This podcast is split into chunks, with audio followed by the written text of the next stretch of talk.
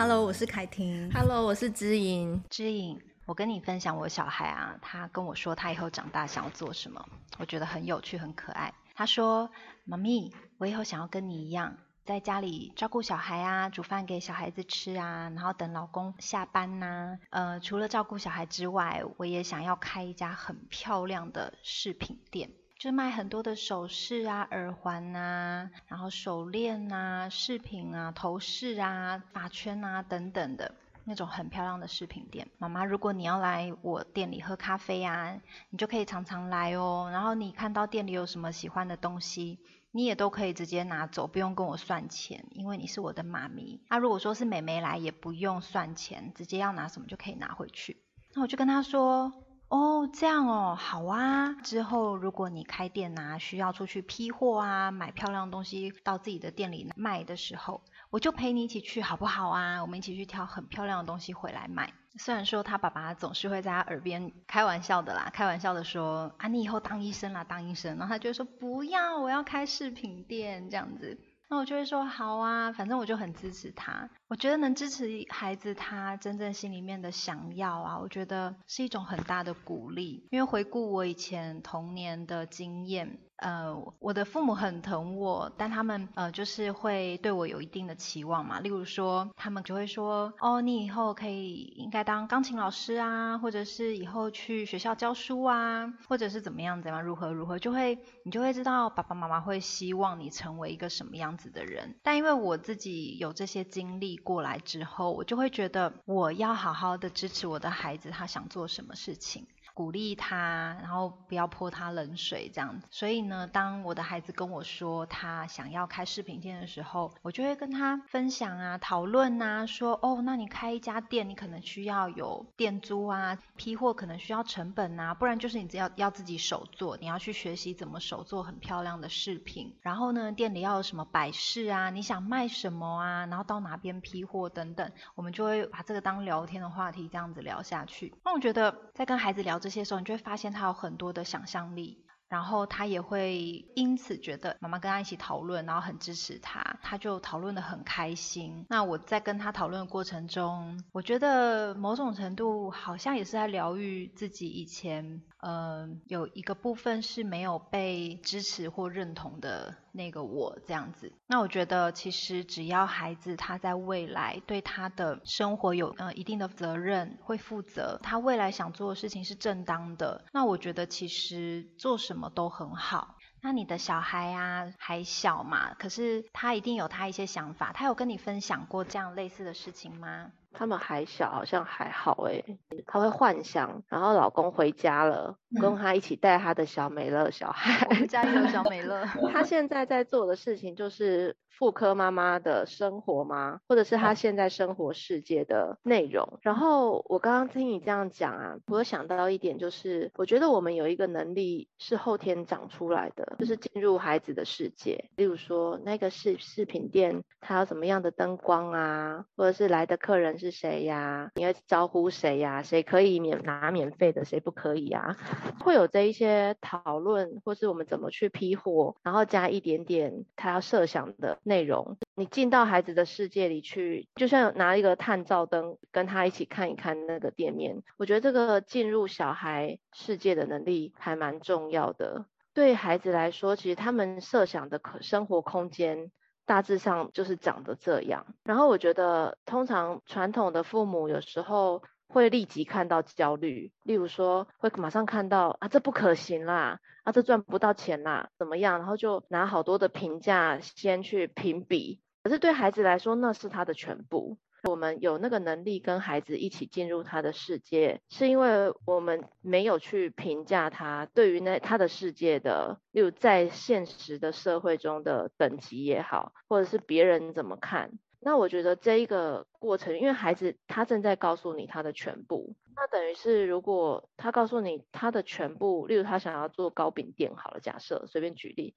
他的全部就是糕饼店的一切的材料的来源啊，他要请人，他干嘛，然后他要做出好吃，他自己很爱吃的糕饼。那如果这个部分被否定，那他整个人就被否定掉了。我觉得那个孩子的受伤感就会很大。有这样进入小孩子的世界，去跟他一起看一看的能力很重要，因为外面的世界其实很快。所以父母也在一个很迅速要变得很好，或是即便在像我们教师节现在在疫情时代，你就要迅速的掌握线上上课能力、线上点名、线上课程怎么变成直播主之类的。那我觉得就是他的确是要很迅速立即的被赶鸭子上架的，那个现实的焦虑是非常大的。然后但是在这个焦虑之中，其实要停下来进入孩子的世界，其实那个中间的缓冲，我觉得对于大多数的人来说是。是不适应的，你难免会焦虑，说他这样想好吗？那他还会不会一直这样想？他会一直这样想到几岁？在这个压缩之中，小朋友的世界就是那样。他如果在被压缩或被否定，他就很难去所谓的肯定自己。我爸爸钢琴电子琴在那个年代是非常厉害的老师，他完全没有要求我要碰钢琴电子琴，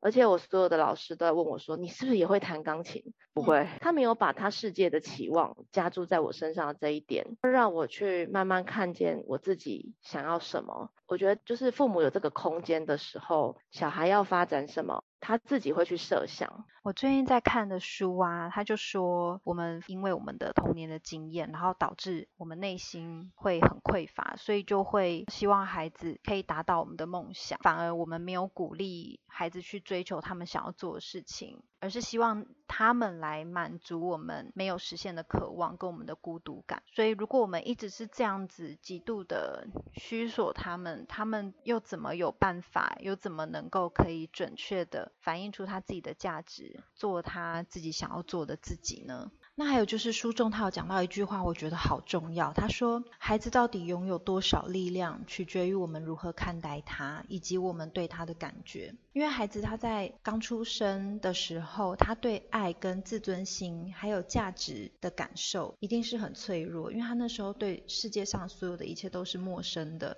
我们对于爱跟自尊心还有价值，都是必须要时间跟经验去累积嘛。那所以我们父母就扮演一个很重要的角色，就是我们要怎么去表现，让他们觉得啊，我是被爱的，我是有价值的。所以这种从孩子刚出生幼儿阶段的时候，这个亲子之间的连接是非常重要的。但是因为我们常常呢会太专注在孩子他的表现，还有他说的话，或者是他各个的行为的一些面向。然后我们就会忘记说，其实我们最应该注重的，其实是要巩固孩子他先天的自我，他的本质，他是怎么样的一个人，他本身就是怎么样的一个人。我们忘记这个才是最重要的事情。我们都会想成说，哦，孩子要有什么表现，他才是有价值的，或者是孩子要做什么，我才会觉得高兴，觉得爱他。但其实这样是错的，应该要是孩子他本身是什么样子，我们就爱他原本那个样子。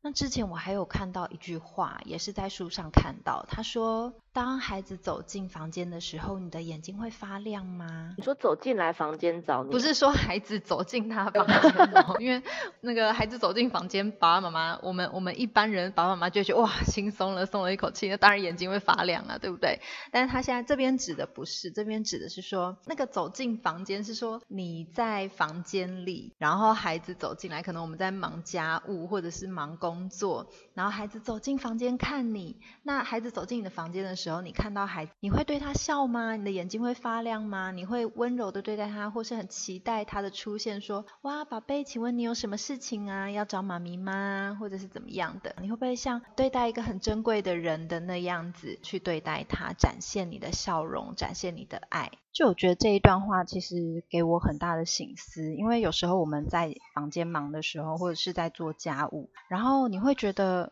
哎，孩子进来说好像被打扰，然后可能就会很不耐烦的对待他们。但是如果我们这样子对待他们的话，他们是不是眼中看到的父母就是好像嗯很不喜欢他们，或者是说觉得他们很烦的那种感觉？所以刚才书中提到的那个部分，就是孩子他必须借由我们对待他的行为跟态度来去反映、去确认自己的价值。那我现在就会比较提醒自己说，呃，当可能我觉得被打扰的时候，但我还是尽量和颜悦色的对待他们，或者是告诉他们说，哎，我现在可能需要忙一阵子，待会我再去找你这样子。那像孩子有时候来找你，他可能只是需要你抱抱他、摸摸他、拍拍他，或是给他一个微笑，其实很简单，这样子就可以了。只是很简单的动作就可以得到爱的感觉，需要我们多练习这样子做。嗯，所以我觉得你刚刚讲的好好哦，就是我们进到他的世界里面去看到的妈妈是一个怎么样的妈妈，怎么对待他的妈妈，嗯、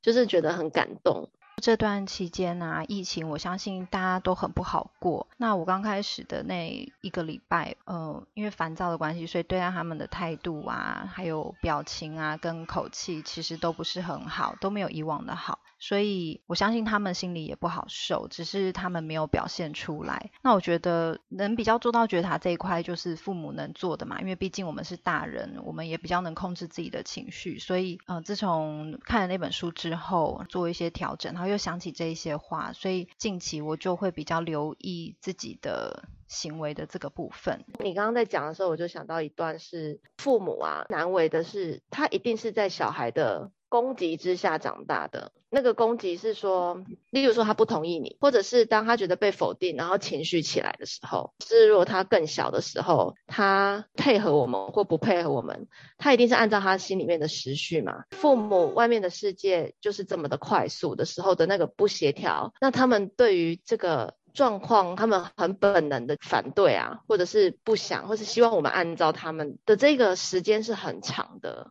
在幼儿时期，父母能够在小孩的这一些，无论他兴奋尖叫，或者是他在生气狂吼，然后表达不满的这些摆荡之，父母。在这个过程能够幸存，真的也是一个很大的考验。有很多人就会觉得，那我宁可不要去接受这个功课啊，我就用管束的，或是用我最直觉的方式去，希望能够压下他很兴奋的感觉，压下他很不满的感觉，这样最快，然后能够回到我的平静的生活。所以你刚刚在讲的那一段疫情的这个紧缩跟。大家都很紧绷的一个心理状态，我觉得我们自己是紧缩的时候，我们已经，你知道，有时候就是像夫妻吵架也是啊，就是先生会觉得我没有跟你讲更恶毒的话，我已经很爱你了。你以为我讲不出恶毒的话吗？那个权力的较劲，父母其实在一个很紧缩的状态，的确会不断跟小孩设限。所以我觉得在那个时候自己的不平衡，能够慢慢的觉察到，然后慢慢的接纳自己有这么多的不平衡，我觉得已经是超棒的，因为它只是会减少我们帮自己恢复理智状态的时间啊，就是可以比较加速回来我们比较喜欢的自己。因为当我们对孩子发脾气，我们也不开心啊。我们并没有很乐于对孩子发脾气，或是见到大吼大叫的自己。所以，我们夜深人静的时候，才会好好的想一想，我到底今天怎么，或者我最近怎么了。我觉得，其实父母跟孩子之间，父母其实的确是要在接受孩子这个兴奋跟挫折的过程里面，也在调整跟孩子同步的状态。孩子也是在这个过程里面去看到他的父母在怎么样的情况，诶，他一个小小的就我要按照我自己的意思，父母就会被逼疯，还是是 我要按照我的意思，然后父母说 OK，那你可以按照我的意思，那爸妈也要按照我的步调哦，就是在中间怎么平和的设限很重要的，不然我们会没有办法维持两个人都有在一起的空间，心理的空间。所以父母跟孩子都是这世界的一份子，顶多是在他的幼儿时期，我们会有很多他的内在的冲动很多，所以我们会依着他的内在的时令做生活的调整。然后，但是那一个父母怎么会去回应孩子在这些兴奋跟挫败之间的一个稳定的角色？我觉得也是重要的。包括我们去跟他沟通我们的需求，就像我现在他们两个突然醒过来，刚刚好不容易哄睡，没有办法跟你 录音，结果他们现在突然醒过来，我也是要慢慢的跟他先眼神示意射线，对啊，才有办法，不然。我一定也会觉得，哦天哪，我这一小段时间怎么都没有办法留给自己，留给我的好朋友啊，就是说我才刚讲到一半就被打断，我觉得那个心里面的空间就会瞬间被压缩啊，那感受到他们的攻击就会特别的剧烈，以导致你想要回击嘛。那那所以在这个时期之中，其实就像你说，我觉得其实你对孩子的爱很多，就是在他们的一些的冲动之下，我们能够稍微当他们的刹车皮，缓冲他们的这些冲动，然后又回应给他们一些爱的语言跟爱的灌注。肯定的回应，不然他们不会突然被他们的需求冲昏头，然后做一些很疯狂的事情。就是这些也都是父母跟孩子正在经历的。你刚刚讲的那个啊，也让我想到，就是你孩子现在起来了嘛，然后因为起来了，所以可有可能会打断你现在正在录制这个 podcast，你就必须要用眼神跟他示意，让他知道说，哦，妈妈现在还有未完成的事情，可能请他等待，或是先去做其他的事这样子。那我觉得你做的很好，是。你稍微用眼神的示意，或者是诶一些微表情，去让孩子知道，请他等待。然后同时你也在调整你自己的情绪跟你的念头，因为像我在书上看到啊，他就是写说，其实我们每一个念头都是中性的。那我们要怎么想，那是我们决定的。也就是说，这个念头后面加的想法其实很重要。如果说，例如说，现在你的孩子的这个状况啊，我的孩子起来了，这是一个很中性、不带有任何批判或者是任何意味的一句话。但如果说你后面念头加上是说，哦，糟糕了，我现在又不能做自己的事情了，或者说，哦，他起来干嘛？好烦，我又要处理他。如果说是加这种，就会变一个很负面的想法。但如果说你后面加的想法是正面的，例如说我的孩子起来了，没关系，我再弄一下，我就可以陪他，或者是说哦，他起来了，他可以自己玩一下，自己做自己的事情，我还要告诉他，就是比较正面的想法话，那你整个这个念头就会变成是比较正面的。所以我们要怎么想，其实是我们决定的。这个我觉得也很重要，诶，就是你可以实时的掌握自己，你想要心情好或心情不好。情绪在这个部分第一时间就可以先掌控下来。那想法因为会影响到我们情绪，所以就会影响到我们的行为。所以如果你想要改变你的行为的话，你就要先改变你的想法。所以这段疫情啊，我就觉得我有比较用那个转念的方式去调整我自己的心情。因为在姐姐上学之前，一直我们都是母女三个人在家里，就一打二嘛，我也很习惯这样的日子。然后看着孩子在身边成长，其实都是很幸福的事情。那当时当姐姐要去上上幼儿园的时候，其实我也是有点不舍，就会觉得说啊，有点会怀念呃母女三人待在家的时候。那我也会觉得，哎，妹妹少了姐姐，她自己在家好像也蛮孤单的。如果说呃没有这个疫情的影响的话，呃顺利的话，姐姐应该会是九月要上上小学，然后妹妹也是九月也要上中班，就变说两姐妹都会不在我身边，她们白天都去上学。那你也知道，孩子只要一上学，其实就是一直上上去，就待在父母身边的日子其实就已经减少减少减少，一直在递减了。所以我最近就会想说啊，就好好把握这一段疫情给我们的一个重温以前三人。在家的那种时光，然后尽量就是培养一些好的回忆。如果说他们在家里吵吵闹闹啊，或者是呃有一些让我觉得很受不了的噪音的话，我透过这样子转念去想，也会比较能去忍受，然后去调适。我们父母都是这样子，不断的在调整自己，而且遇到怎么样的情况，都是在回想跟反思，说，哎，我其实可以做什么调整。刚刚像你所说的，因为当孩子在不同的阶段会有不同的需求，当我们怎么样去进入到他们的世界，让他们在他们的小小时空中分享我们跟他共同的一个环境，跟他自己的想象世界，这两个世界重叠在一起的时候，就会是我们共同。创造出来的一个世界。开始五六岁的时候，其实他大概就会对外界有一些现实的认知跟观察，他的视野就比较能拓展到那一个境界。其实都会是自然而然的发展出来的。所以回应你刚刚在讲的关于父母的焦虑的这一点，我觉得不被外面外在的评价所逼急，也不因外面的声音而对小孩强加他现在还没有那个特别需要的学习，真的才是跟他的世界在一起。当爸爸妈妈跟孩子在一起，最美好的状态就是你们共同创造的这一个想象世界，如何脚踏实地的开始透过他年龄的成长而落实。所以在很小的时候，当我们会开始一直想要。他赶快去了解成人的世界，或者是大人的世界，其实那都是一种焦虑。像我女儿那么会讲话，老有时候老实说，她身边的人会忘记。才两岁半。对，那这时候跟她讨论说，哎，那你是姐姐，你应该像我从来就不会跟我小孩这样讲，因为我觉得他自己有意识到，他的身体、他的力气、他的能力就是比弟弟好的，就是小孩之间彼此会去感觉，并不会说我现在要做，比如说我要夹东西，我硬要弟弟跟我一起夹，其实他不会。小孩之间，其实你透过观察，他们彼此会彼此去分派合适的任务。当他发现这个小的没办法跟上他的时候，他其实就会放掉这个期望。小孩自己都有他们生活世界，在认识彼此的方法。他正在进入他弟弟的世界，他弟弟也在理解他姐姐的世界。那大人就不需要指派任务说，哎，你是姐姐，你应该要帮他什么？那你是弟弟，你应该要跟对姐姐怎么样？这些都是焦虑。我觉得你今天讲的好棒的一点就是，父母在那个当下